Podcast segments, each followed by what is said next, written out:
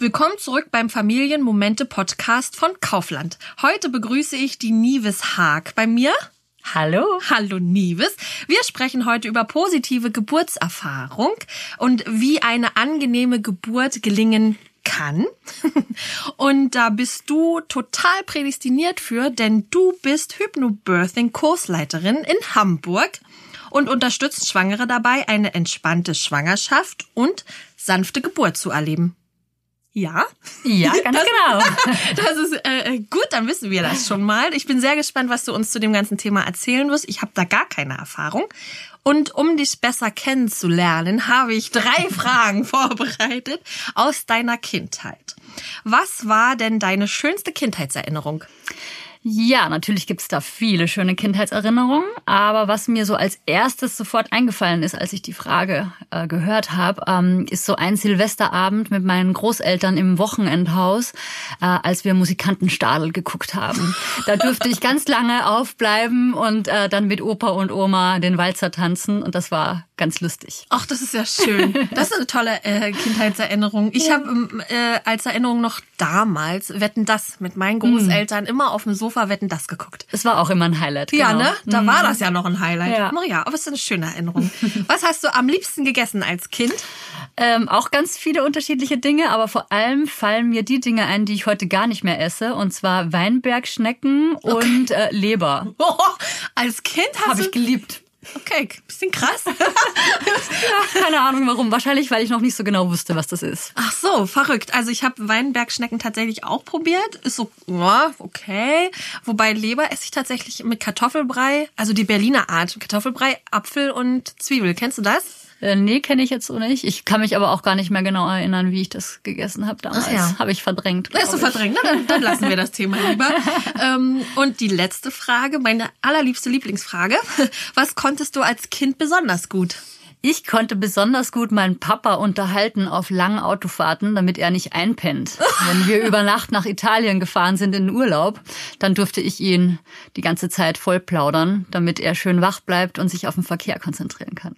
Cool. Und hast du dir dann Geschichten ausgedacht oder einfach so irgendwas? Alles Mögliche. Einfach gequasselt. Das war immer eine Stärke. Super. Das ist eine super Stärke, vor allem für heute, ja. wenn es um positive Geburtserfahrungen geht. Ja, genau. So, da steigen wir jetzt auch mal direkt ins Thema ein. Wie läuft denn eigentlich so ein Hypno-Birthing-Kurs ab? Kann ich mir das so vorstellen, dass ich auf dem Sofa liege, ich habe die Augen geschlossen und laufe über eine bunte Wiese mit meinem schwangeren Bauch und bin richtig weg?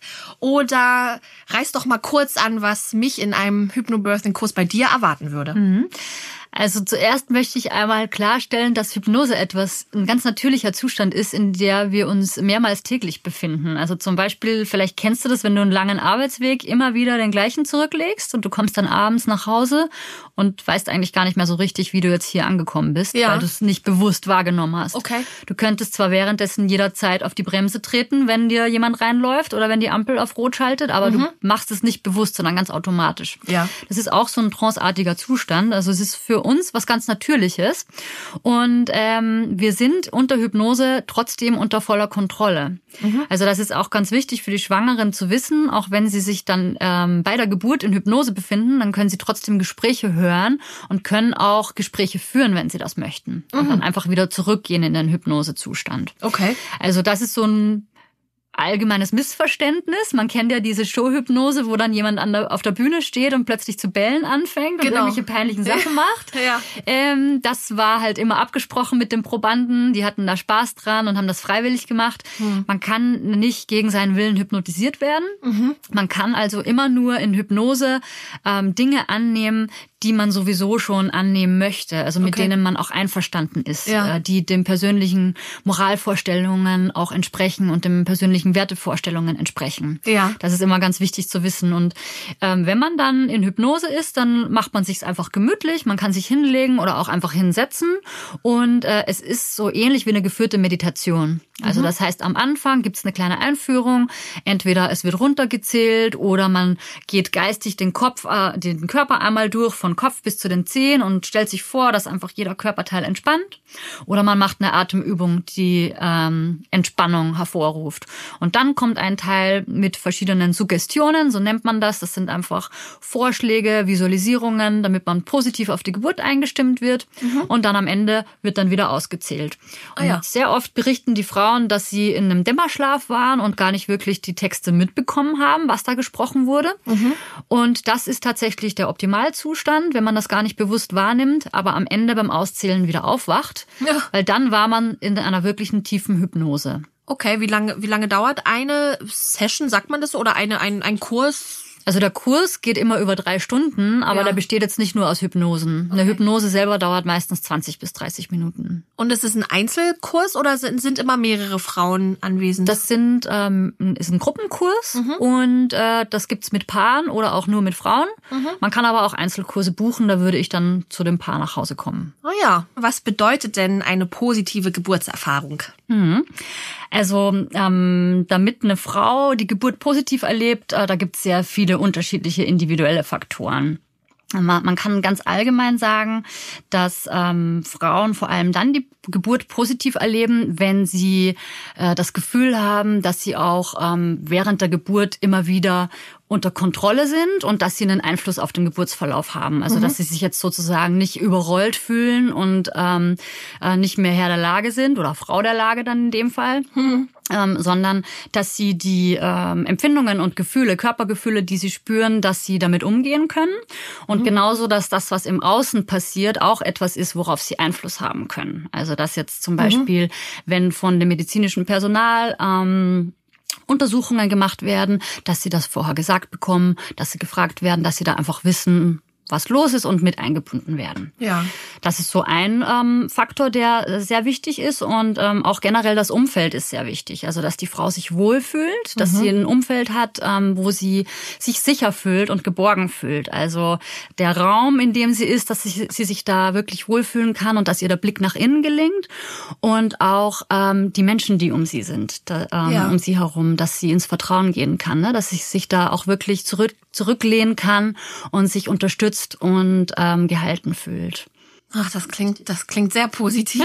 Jetzt muss ich gerade mal so meine vier Geburten durchgehen. Also, aber ich, äh, also ich muss tatsächlich sagen, ich hatte da immer äh, Glück. Also ich hatte nie eine, eine Hebamme, die äh, die ganze Zeit ähm, da war. Also nein, die man schon vorher, wie sagt man, denn, bucht. Genau, Diese, eine Beleghebamme. Eine Beleghebamme, genau. Das hatte ich nie, sondern ähm, es war eben jemand da. Aber ich hatte tatsächlich in Berlin immer das Glück, dass jemand da war. Und auch die ganze Zeit, wobei, ähm, also leider, äh, was heißt leider, aber ich zähle jetzt nicht so durch zu den Durchschnittsfrauen. Bei mir dauerte die längste Geburt drei Stunden.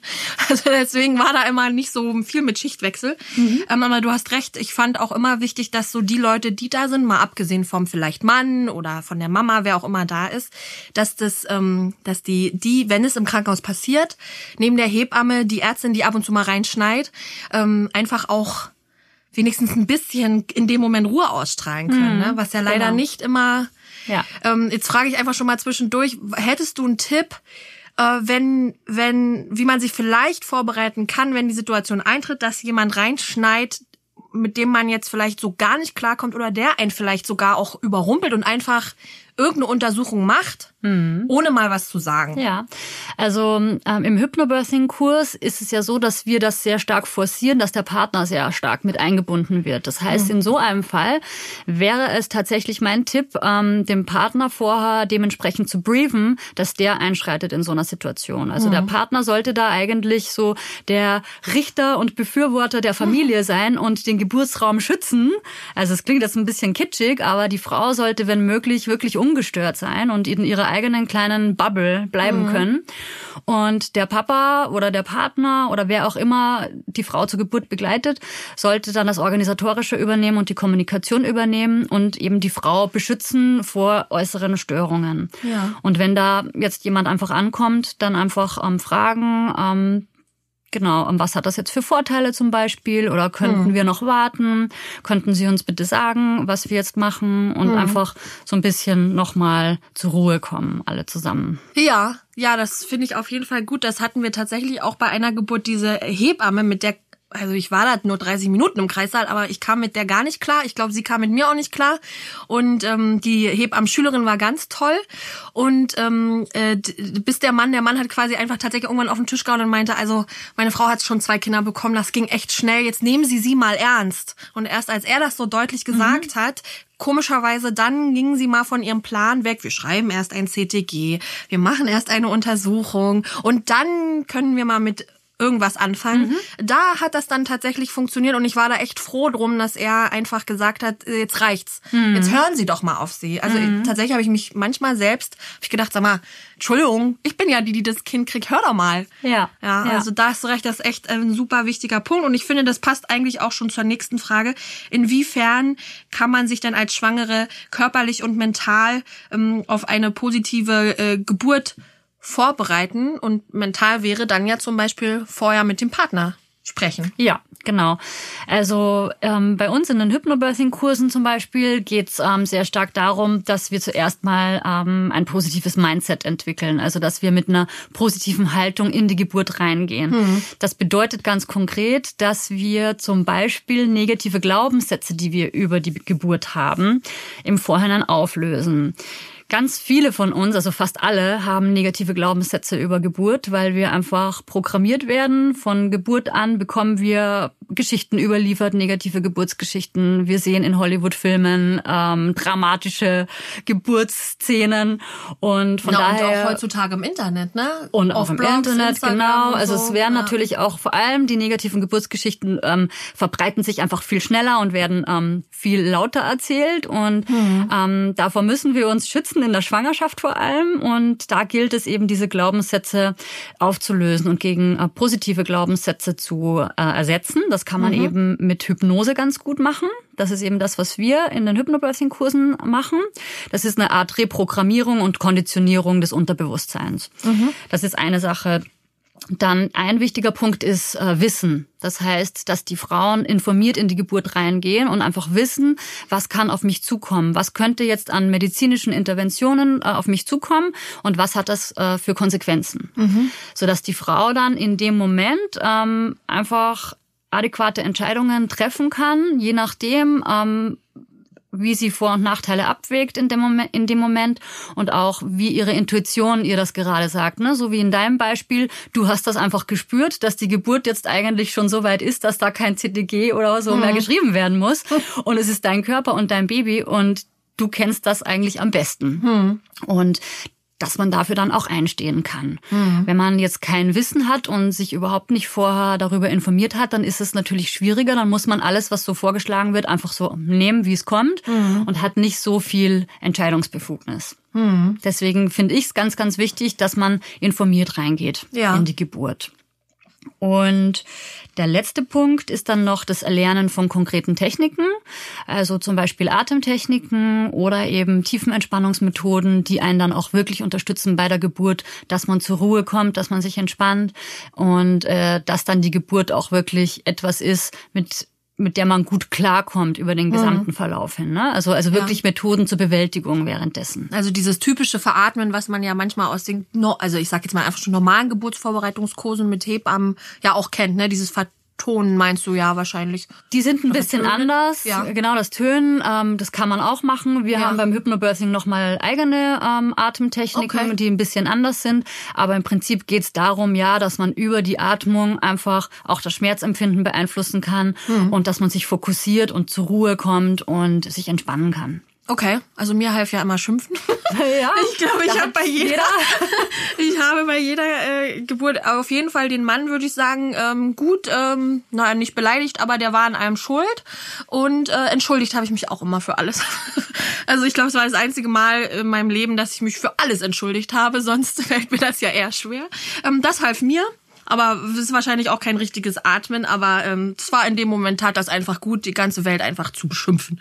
Und ähm, was gibt es für körperlich, körperliche Vorbereitung neben dem, ähm, neben der richtigen Atemtechnik? Was würdest du da sagen? Was kann man machen, dass man, ja, ja, soweit es eben geht, nehmen wir mal an, die Geburt oder die Schwangerschaft verläuft normal, ohne mhm. wahnsinnige Komplikationen, dass man ewig liegen muss oder so, oder ähm, dass vielen Frauen ist ja eben auch sehr schlecht. Aber nehmen wir mal an, es läuft irgendwie halbwegs vernünftig. Wie kann man sich körperlich ähm, vorbereiten? Gibt es da so ein paar Tricks, was man machen kann? Also mein persönlicher Lieblingstipp ist Yoga. Ähm, also Yoga verbindet einfach so viele Dinge, die gut sind für die Geburt und auch für die Schwangerschaft.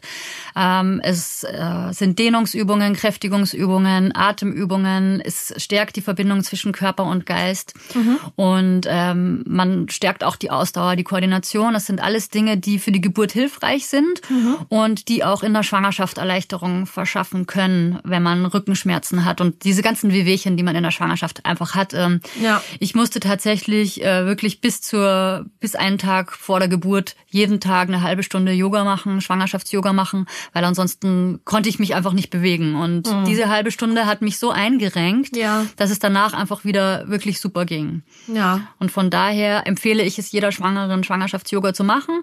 Wenn man das nicht möchte, ist im Prinzip jede Bewegung besser, als einfach nur zu Hause rumzuliegen. Ja. Also einfach rausgehen, eine Runde spazieren an der frischen ja. Luft, in Bewegung bleiben.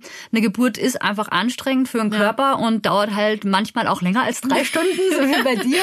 Und von daher ist es schon ganz gut, wenn man ein bisschen fit ist und nicht total eingerostet. Ja, das stimmt. Und ich muss auch ehrlich sagen, ich war erstaunt, dass man nach einer auch kurzen Geburt körperlich trotzdem so K.O. ist und einfach nichts mehr geht. Also ich habe dann gedacht, na ja gut, wenn man halt so eine schnelle Geburt hinter sich hat, dann steht man auf und geht nach Hause. Aber es ist tatsächlich trotzdem nicht so. Man merkt eben, was für eine Wahnsinnskraft äh, da für Kräfte walten ähm, beim im Körper, was da vor sich geht. Egal jetzt, ob zehn Minuten oder fünf Stunden, wobei oder oder auch zehn Stunden. Es geht ja geht ja da geht ja alles. Ich darf das immer gar nicht im Freundeskreis erzählen. Meine Freundin, die hat da echt lange, lange Geburten hinter sich und dann komme ich immer um die Ecke. Und ähm, das findet sie immer nicht so gut. Aber wenn ich wüsste, wie es gehen würde, oder ich meine, wenn du den ultimativen Tipp hättest für die schönste Geburt und äh, so schmerzfrei wie möglich, dann würden wir beide jetzt auf einer schönen Insel sitzen. Genau.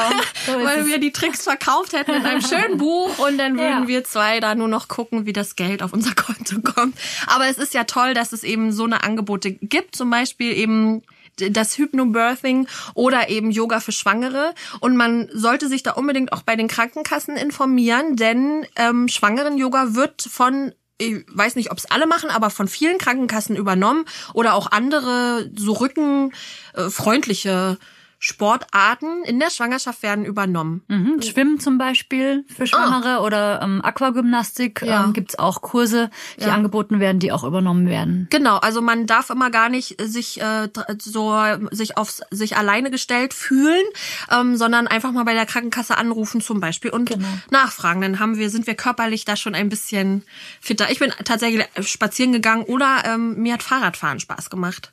Also mhm. ich fand Laufen anstrengend, Fahrradfahren fand ich schöner. Und ähm, ja, aber Hauptsache ein bisschen Bewegung genau, wenigstens. Ja. Aber mit umso mehr Kinder man hat, umso mehr ist man auch äh, in Bewegung. So, jetzt sind wir körperlich fit, mental auch gut vorbereitet. Da kommt der Tag, dann geht es los. Mhm. Und ähm, jetzt haben wir ja die Möglichkeit, wir gehen ins Krankenhaus oder ins Geburtshaus. Da müssen ja ein paar Faktoren stimmen. Mhm. Äh, als Laie zähle ich mal kurz auf. Ich glaube, man darf über einen gewissen Termin, nach dem errechneten Termin, hat man nur noch ein paar Tage Zeit fürs Geburtstag oder der Arzt muss dann immer wieder sagen, es ist immer noch okay. Genau, ja. Schwangerschaftsdiabetes darf man, glaube ich, auch nicht haben. Also es gibt sehr, sehr viele Sicherheitsmaßnahmen. Ja. Ähm, Im Prinzip also zu ganz allgemein gesprochen, sobald man irgendwie aus der Norm fällt und ein bisschen was anders ist, also zum Beispiel eine Zwillingsschwangerschaft oder oh, in meinem ja. Fall war es so, ich war auch im Geburtshaus angemeldet und der Ultraschall hat angezeigt, dass mein Sohn möglicherweise ein zu geringes Geburtsgewicht hat. Okay. Das sind alles so Faktoren, so Risikofaktoren, wo man dann einfach nicht mehr ins Geburtshaus darf, einfach mhm. auf Nummer sicher gehen muss und dann in, in die Klinik gehen muss. Mhm. Aber da ist auch jedes Geburtshaus so ein bisschen anders aufgestellt, da müsste man nochmal dort bei der Anmeldung wirklich konkret nachfragen. Aber wenn ja. das jetzt eine gesunde Schwangerschaft ist und alles wirklich komplett ähm, gut läuft, dann spricht überhaupt nichts dagegen. Oder wenn man einen Platz bekommt. Wenn man einen Platz bekommt. Oder wenn man, man kann ja auch äh, zu Hause sein Kind auf die genau. Welt bringen, geplant. Bei uns war Nummer vier dann ungeplant. Ach, okay. das, ähm, ja, das, ähm, da standen dann, als das Baby aber schon da war, die Chippendales auf einmal in meinem an meinem Schlafzimmerbett und ich dachte so, wieso sehe ich denn gerade aus wie, naja, wie man nach einer Geburt aussieht und da standen die vier schönsten Männer, Kranken, Krankenwagenfahrer da und ich dachte so, na toll, danke auch. Aber ist auch mal eine Erfahrung wert, das war in jedem Fall eine sehr positive Geburtserfahrung, dass man von so ja. starken Männern dann ins Krankenhaus begleitet wird. Mhm. Aber das ist ja das Schöne, man kann, wenn man auch eine Hebamme findet, ähm, äh, oder zwei braucht man ja in dem Fall auch eine Hausgeburt, ähm, planen, genau. wenn alles gut läuft. Mhm. Und glaubst du, dass der Ort ähm, eine entscheidende Rolle spielt für eine positive Geburt oder ist es am Ende nehmen wir mal an, es läuft gut mit den Menschen, die da sind, auch eine mentale Einstellung?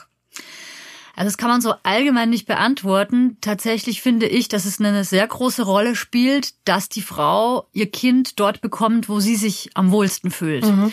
Und das kann natürlich für die eine Frau das Perinatalzentrum Stufe 1 sein und für die andere Frau kann das nur zu Hause sein, weil sie sich nur da sicher und geborgen fühlt. Mhm. Und für die erste Frau wäre es wahrscheinlich zu Hause undenkbar und für die zweite Frau wäre es im Perinatalzentrum total unangenehm. Mhm.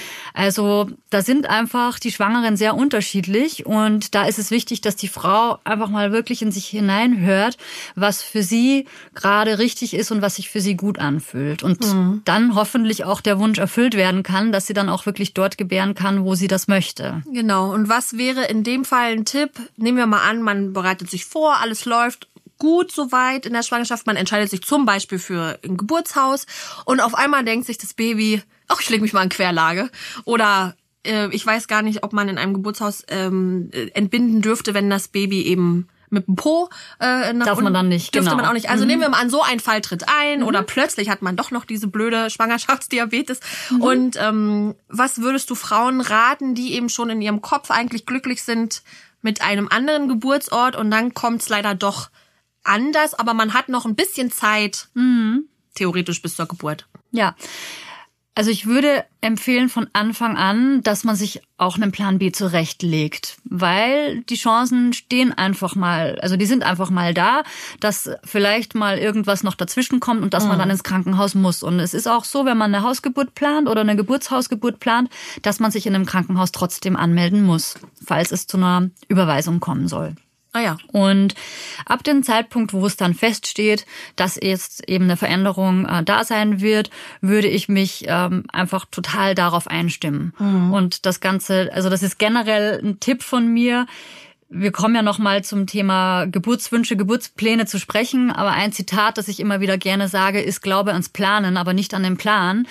ähm, es ist wichtig, dass wir von Plänen auch loslassen können. Mhm. Und es ist ganz, ganz wichtig für die Geburt, dass wir nicht an Idealvorstellungen festhalten, wie die Geburt zu sein hat, weil das hält uns dann in Wirklichkeit nur zurück und dann können wir uns nicht fallen lassen. Ja. Sondern wir müssen dann auch wirklich das schaffen, wenn der Tag der Geburt gekommen ist, dass wir die Dinge so nehmen, wie sie dann kommen. Und das mhm. ist auch manchmal anders, als wir uns das vorher vielleicht gewünscht hätten. Ja. Ich glaube, das macht schon viel aus, dass man bereit ist, theoretisch für den Ernstfall, wie auch immer der aussehen mag. Ähm, man muss ja deswegen nicht immer vom Schlimmsten ausgehen. Also ich, ich das war auch tatsächlich was, ähm, äh, ähm, was ich auch lernen musste, dass man ein bisschen Vertrauen hat. Also ich habe immer gedacht, bei jeder weiteren Schwangerschaft, okay, jetzt jetzt ist es ja schon zweimal gut gegangen, jetzt muss es ja beim dritten Mal schiefgehen. Das kann ja jetzt nicht eine mhm. äh, gute Geburt sein also oder eine komplikationslose Geburt. Und ähm, jedes Mal dachte ich so komisch, dass ich gar kein Vertrauen in meinen Körper habe, weil offensichtlich wusste mein Körper ja extrem schnell, was zu tun ist, denn es wurde ja nur immer also die Geburten sind ja immer nur noch kürzer ähm, geworden. Deswegen ist jetzt auch Schluss nach Kind 4, weil Kind 5 kommt dann irgendwie mit Niesen zur Welt oder so. Und ähm, nee, aber ähm, das tatsächlich, da habe ich dann auch manchmal mich ein bisschen zurücknehmen müssen und gesagt, Mensch, Jette, ähm, wie wär's mal mit ein bisschen Vertrauen in sich selbst? Was glaubst du, wo kommt das her, dass Frauen, manche Frauen so gar nicht mehr dieses eigene Vertrauen in sich und ihren Körper haben? Meinst du, das liegt nur an so Film oder was man mal gehört hat, diese Horrorgeschichten oder Das ist das eine. Zum anderen ist auch die Geschichte der Geburt da sehr relevant. Also wie, wie sich das Ganze über die letzten Jahrhunderte, Jahrtausende entwickelt hat, wie mhm. wir da gelandet sind, wo wir heute sind. Ähm, tatsächlich war es ja ganz früher so, äh, vor Christi Geburt, 3000 Jahre vorher, dass äh, damals Frauen auch innerhalb von drei Stunden ihre Kinder total problemlos zur Welt bekommen haben. Ah, vielleicht also, war ich da schon mal auf der Welt. Hm. Wer weiß, vielleicht hast du dieses, ähm, dieses Wissen noch in dir, dieses Körperwissen und ähm, ja. Doch mal ein Buch schreiben. genau. Und das hat sich dann erst später entwickelt, ähm, weil eben da fehlgeleitete Christen ähm, plötzlich ne, meinten, alle Frauen sind Verführerinnen und die müssen jetzt bestraft werden. Ah, ja. Und äh, man, man darf Frauen jetzt bei der Geburt nicht mehr unterstützen. Und von da an hat sich das Ganze so ein bisschen gewandelt, dass äh, Schwangere und Frauen unter der Geburt tatsächlich isoliert wurden und ähm, da erst hat es begonnen, dass Frauen Angst hatten vor der Geburt, okay, ja. die ja damals tatsächlich begründet war. Ne? Ja. Und ähm, das ist immer noch so ein bisschen in uns drin und wir sind auch noch nicht so viele Generationen von ähm, Kriegsmüttern entfernt, die mhm. im Krieg ihre Kinder geboren haben. Ja. Und das sind alles Geschichten, die an uns so überliefert wurden, ob ja. jetzt bewusst oder unbewusst und was einfach noch so ein bisschen in uns schlummert. Also wir haben da alle noch versteckte Glaubenssätze, mhm. die in, unserem Unterbewusstsein ähm, da sind und die uns einfach beeinflussen. Ja, also meine Mama erzählt auch, dass sie damals im Kreissaal zu viert lagen und dann gab's nur diese Trennwand mhm. und ähm, da gab's dann auch noch so Sprüche wie jetzt reißen Sie sich mal zusammen ja. und ähm, sie wollten das doch oder andere Kinder äh, andere Eltern äh, andere Frauen haben ja auch schon Kinder bekommen ja. so eine Sprüche genau. das ist ja meistens heute zum Glück anders und es geht ja wieder dahin äh, mehr in dieses Vertrauen genau. in sich, ne, auch dass eben Hausgeburten oder oder auch ähm, Geburten im Geburtshaus wieder stärker auch äh, also oder gewünscht sind, mhm. äh, wenn wir jetzt mal leider von dieser Hebammenkrise absehen, ja. die es ja echt gerade gibt und man sich wundert, warum ähm, man das so betont wird, wieder ins Krankenhaus zu gehen, aber das leider ein anderes Thema. Ich glaube, da können wir jetzt auch noch drei Stunden mm, genau. äh, drüber sprechen, wie das ist. Ich glaube, das ist auch eine große Sorge, die viele Schwangere vielleicht schon haben, wenn sie schwanger sind. Oh Gott, finde ich eine Hebamme. Mhm. Und ähm, ähm, das kann man dann immer nur den wünschen, dass, dass man eben eine findet. Ich finde es auch nicht nur nach der wenn das Baby da ist, wichtig, sondern auch schon für die Zeit, wo man schwanger ist, um ja. eben Fragen zu beantworten. Auch vielleicht, wenn man nicht einen Hypnobirthing-Kurs machen möchte, aber auch eben vielleicht, um sich beraten zu lassen, um so Ängste zu nehmen, vielleicht ein bisschen Vertrauen aufbauen. Genau. Das finde ich schon wichtig. Und ähm, dazu gehört, du hast es ja vorhin auch ähm, schon angesprochen, auch die, dass die Frauen selbstbestimmt in die Geburt gehen und ähm, zum Beispiel ihre eigenen Wünsche vielleicht aufschreiben oder klar definieren können. Willst du mal kurz erläutern, was vielleicht schlau wäre, auf einen Wunschzettel zu schreiben oder wie eine selbstbestimmte äh, Geburt aussehen könnte im Ab im super Idealfall. Mhm. Den super Idealfall gibt's nicht, weil natürlich jede Frau ganz unterschiedlich ist. Mhm. Und deswegen ist es auch einfach so wichtig, dass die Frau sich vorher im Klaren darüber wird, ähm, was möchte ich, ich und was möchte ich nicht. Weil wenn sie das nicht weiß und wenn sie das nicht kommuniziert, dann würde halt das äh, medizinische Personal einfach nach ihrem besten Wissen und Gewissen handeln. Mhm. Und es ist dann eventuell nicht das, was eigentlich die Frau möchte. Ja. Also zum Beispiel, es wird dann eine PDA angeboten und die Frau möchte aber vielleicht gar nicht eine PDA angeboten bekommen, weil sie gar nicht erst auf die Idee kommen möchte oder so, ne? Aber mhm. wenn das, wenn die Hebamme das nicht weiß, dann macht sie das vielleicht, weil sie das so gewöhnt ist, dass das die anderen Frauen möchten. Ja. Von daher ähm, gibt auch äh, bestimmte Vorschläge, die wir den Müttern mitgeben. Das sind äh, Vorschläge von der WHO. Da geht's nach äh, Patientenrichtlinien mhm. und äh, da sind einfach Punkte drauf, wo die Frau sich überlegen kann, ist mir das wichtig oder ist mir das nicht so wichtig. Zum okay. Beispiel, dass die Nabelschnur auspulsieren kann nach der Geburt des mhm. Babys oder äh, dass kein Dammschnitt gemacht wird, was sowieso heutzutage fast nicht mehr gemacht wird. Aber da stehen einfach ein paar so Dinge drauf, wo es ganz gut ist, wo man beim Anmeldegespräch ähm, erstmal mit der Hebamme drüber sprechen kann mhm. und mal abstecken kann, wie wird in diesem Krankenhaus überhaupt gearbeitet. Ja. Werden da meine Wünsche respektiert oder sind das alles No-Gos? Dann ist es vielleicht nicht die richtige Einrichtung für mich. Ja, das stimmt. Und ähm, wo weißt du ungefähr, wo man es nachlesen kann? WHO auf der Seite oder man gibt vielleicht ein was wäre ein Schlagwort, um es äh, zu finden mit die Tipps? Geburtspräferenzen, Geburtsplan, Geburtswünsche nach ähm, Richtlinien der WHO. Vielleicht, wenn man danach googelt, dass man das findet. Ja. Super, das sind so oder vielleicht hilft's ja auch. Ich habe gehört, also manche nehmen ja auch ihre Lieblingsmusik mit oder haben ihre Lieblingsklamotten an. Man muss ja gar nicht in das OP-Hemdchen schlüpfen, was einem manchmal dann gegeben wird. Man kann mhm. ja eigentlich auch bis ganz kurz vor der Geburt seine eigenen Sachen genau. anhaben. Also immer im Fall, dass jetzt nicht auf einmal ein Notkaiserschnitt gemacht werden müsste, mhm. dann kann man ja auch, ich finde, sowas kann ja auch einfach helfen. Oder dass man vielleicht seine Lieblingssnacks noch mitnimmt, genau. wenn man mhm. Hunger hat. Oder auch, ich finde es ja auch wichtig, dass man sagt, falls das Zimmer frei ist, ob man das Gefühl hätte, eigentlich würde man gerne in eine Badewanne ja. gehen. Manchmal ändert sich das ja auch unter der genau. Geburt und man mhm. denkt sich, nee, auf gar keinen Fall gehe ich da rein. Genau. Aber ich finde es schon gut, wenn man wenigstens mal vorher das mhm. anspricht mhm. und da dann auch den Partner wieder einbindet. Genau, und solche Dinge wie, dass man das Licht dimmen kann, dass es einfach eine schöne Atmosphäre ist. Kerzen darf man ja nicht mitbringen meistens, aber ja. vielleicht LED-Lichter ja. oder eine schöne Musik, die man, eine Entspannungsmusik, die man in der Schwangerschaft schon gehört hat, einfach um Wohlfühlatmosphäre zu schaffen, weil das tatsächlich einen positiven Geburtsverlauf begünstigt. Ja, das glaube ich. Vor allem im Krankenhaus, wenn es halt nicht so nach Krankenhaus aussieht. Genau. Aber viele Krankenhäuser, muss ich schon sagen, also ich habe äh, ähm, die Kinder auch in unterschiedlichen Krankenhäusern zur Welt gebracht, sind heute so, dass die einzelnen Geburtsräume gar nicht mehr so wahnsinnig nach Krankenhaus aussehen. Natürlich sind einfach immer ein paar Sachen da, mhm. ähm, aber es, es wirkt schon viel gemütlicher und es gibt verschiedene Sachen, die man ausprobieren kann. Ja. Also das ist ja schon ein bisschen besser geworden. Auf jeden Fall, ja, ja. Genau. Als zum Beispiel bei meiner Mama früher. Und was denkst du, ähm, helfen Schmerzmittel oder die Aussicht auf Schmerzmittel, äh, um eine positive Geburtserfahrung zu haben oder hemmt es vielleicht eher? Das ist sehr individuell. Ähm, es kommt sehr stark darauf an, ob die Frau im Vertrauen ist und es erstmal so probieren möchte und dann auch gar keine Schmerzmittel an, äh, angeboten bekommen möchte, mhm. ähm, weil sie vielleicht einfach das noch mehr irritieren würde, wenn immer wieder jemand nach Schmerzmitteln ähm, fragt. Ne? Ja. Ähm, oder es ist eine Frau, die von Anfang an sagt, ich möchte alles mitnehmen, was die Medizin so zu bieten hat. Ja, ich. ja, damit. ähm, dann ist es natürlich eine gute Möglichkeit ja. und dann wird die Frau auch wahrscheinlich nicht ins Geburtshaus oder äh, zu Hause im äh, ihr Kind bekommen, ja. weil es da die Möglichkeiten halt einfach nicht gibt. Ne? Ja. Also ähm, die Frau wird sich dann in dem Fall auf jeden Fall für die Klinik entscheiden. Ja. Und von daher kommt das sehr, sehr stark drauf an.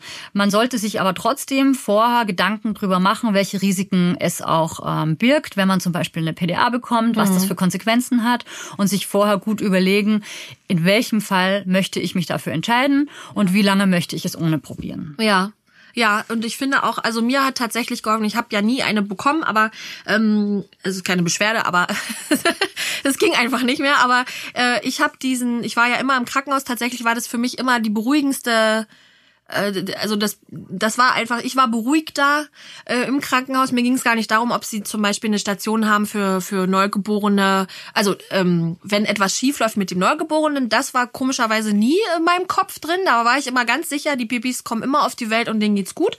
Ähm, sondern ich brauchte für mich äh, einfach äh, ähm, diese Beruhigung, dass äh, der Drogenschrank in der Nähe ist und äh, ob ich ihn dann brauche oder nicht. Und ich habe äh, einfach auch immer vorher schon, den Tipp hat mir ein, meine Hebamme gegeben, diesen Zettel ausgefüllt. Das sind ja meistens so drei Seiten, was man an Vorerkrankungen hat, welche Allergien hat man.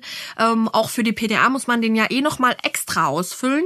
Und dass man sowas nicht unter der Geburt noch nachdenken muss. Also vor allem finde ich das wichtig, wenn man zum Beispiel echt schwerwiegende Allergien hat gegen Lebensmittel, äh, gegen Lebensmittel sowieso, aber auch gegen äh, Medikamente, mhm. dass man sowas auch mal vorher anspricht, dass man nicht noch währenddessen dran denkt. Übrigens, mhm. ja, also das war immer was, was mir geholfen hat. Ich hatte den Zettel in der Tasche und zur Not hätte man ihn rausholen können.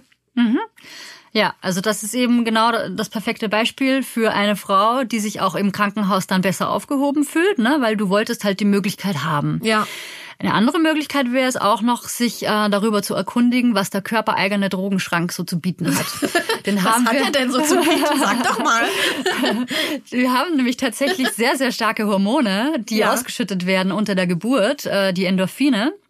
Und die bis zu 200 mal stärker als Morphium wirken können. Okay. Und wenn wir es schaffen, äh, dass die Endorphine sozusagen sprudeln, Ja. dann ähm, ist das alles schon mal ein bisschen angenehmer und auf natürliche Art und Weise ein Schmerz- und Beruhigungsmittel, was auch keine negativen Folgen auf das Kind hat. Ne? Ja, jetzt musst du natürlich verraten, wie schütten wir die äh, Endorphine denn jetzt aus? Was ist der Trick? Äh, der Trick ist, dass wir uns sehr, sehr wohlfühlen und dass wir sehr entspannt sind. Also Okay. dass wir ähm, es gibt äh, sozusagen zwei Zustände in unserem Gehirn. Das eine ist halt eben dieser Entspannungsmodus, wo wir uns einfach wohlfühlen, uns geborgen fühlen und sicher fühlen. Mhm. Und das andere ist der Notfallraum, wo wir in diesen Kampf- oder Fluchtmodus gehen. Okay. Wo wir Angst haben, wo wir von der Evolution bedingt her noch denken, okay, wir müssen jetzt kämpfen oder flüchten. Mhm. Und wo die Geburt dann manchmal auch ähm, einen Geburtsstillstand ähm, herbeiführen kann. Ja. Also dass die Geburt dann einfach stockt und dass es nicht weitergeht Ja. weil das ganze Blut, äh, das lebenswichtige sauerstoffreiche Blut in unsere Extremitäten gepumpt wird und darauf ausgerichtet ist, Weglaufen. kämpfen oder flüchten. Ja. Genau, aber halt von der Gebärmutter weggeht. Ja, okay. Und das heißt, äh, die Gebärmutter wird nicht mehr gut durchblutet, ähm, der ganze Geburtsverlauf geht, äh, gerät ins Stocken und unser Baby bekommt auch nicht mehr so viel Sauerstoff, wie das sein sollte. Okay. Das Gute ist aber, man kann das auch wieder durchbrechen, indem man dann wieder in die Entspannung geht, äh, mit bestimmten Atemtechniken, tiefen Entspannungstechniken, äh, indem man vielleicht einfach mal einen Block, um den Block geht, eine Runde spazieren geht und sich ausruht, um einfach wieder zur Ruhe zu kommen und um sich wieder ein bisschen runterzufahren. Aber tatsächlich ist das auch so ein Phänomen, was öfter mal passiert. Man äh, wechselt den Ort von zu Hause, die Geburt ist schon losgegangen, fährt dann ins Krankenhaus, plötzlich herrscht Hektik, grelles Licht, Krankenhausalltag und plötzlich gerät die Geburt in Stocken, weil man einfach nervös wird. Und das ist dann eben genau dieser Kampf- oder Fluchtmodus, wo Adrenalin ausgeschüttet wird. Wir wollen Endorphine ausschütten. Das heißt, wir wollen uns wohlfühlen, ins Vertrauen gehen, vielleicht, dass unser Partner uns streichelt und umarmt. Das sind so ganz natürliche Methoden, wo wir Oxytocin ausschütten dass die Geburt ganz natürlich wieder weitergehen kann. Du hast auf jeden Fall ähm, viele tolle Sachen gesagt. Also ich meine, ich glaube, es ist naiv zu denken, dass eine Geburt komplett schmerzfrei funktionieren kann, aber man kann ja ähm, an das Thema Schmerzen ähm, anders herangehen, wie du eingangs gesagt hast, positiv äh, das Ganze verknüpfen. Vielen hilft auch, dass sie sich denken, mit jeder Wehe komme ich dem Kind ja näher Genau. und es hat etwas Positives, die nächste Wehe ähm, und dass man nicht ver- versucht, dagegen zu atmen. Genau. Ähm, das finde ich auch ganz wichtig, dass man tatsächlich einfach mal loslässt, so schwer das ja ist. Und was würdest du jetzt äh, als Fazit sagen oder als so Zusammenfassung zum Thema positive Geburtserfahrung, was würdest du Schwangeren so mit auf den Weg geben wollen? Dann haus jetzt raus. Geh ins Vertrauen, vertraue dir selbst, deinem Körper und der Natur. Wir Frauen sind unheimlich stark und haben diese Kraft in uns, diese Urkraft und ähm, es gilt einfach nur, dass wir unseren Körper machen lassen. Das klingt natürlich einfacher, als es ist, weil wir sind alles, die meisten von uns, verkopfte Menschen, weil wir einfach im Ja. Alltag funktionieren müssen, denken müssen, handeln müssen, tun müssen. Und bei der Geburt geht es tatsächlich darum, dass wir unserem, dass unser Kopf uns nicht im Weg steht, dass wir wirklich Platz machen und unseren Körper einfach mal machen lassen und einfach loslassen und den Geburtsprozess übernehmen lassen, ohne das Ganze die ganze Zeit kontrollieren zu wollen. Ja, das klingt immer so leicht, aber dafür gibt's ja dich. Äh, ähm, das kann man eben lernen. Und hattest du schon mal als allerletzte Frage jemanden, wo es überhaupt nicht im Kopf funktioniert hat, also jemand, der so verkopft ist, dass, dass es überhaupt nicht möglich ist, da ein bisschen Entspannung reinzubringen oder ein bisschen loslassen? Oder gibt's keine hoffnungslosen Fälle? Also ich hatte noch nie hoffnungslose Fälle, weil die würden sich wahrscheinlich gar nicht erst melden. Okay. Also es ähm, gehört einfach so eine gewisse Bereitschaft dazu, Ja. dass man einfach dem Thema offen gegenübersteht. Und klar gibt's manche, die brauchen ein bisschen länger und tun sich am Anfang ein bisschen schwerer und bei manchen geht das sofort.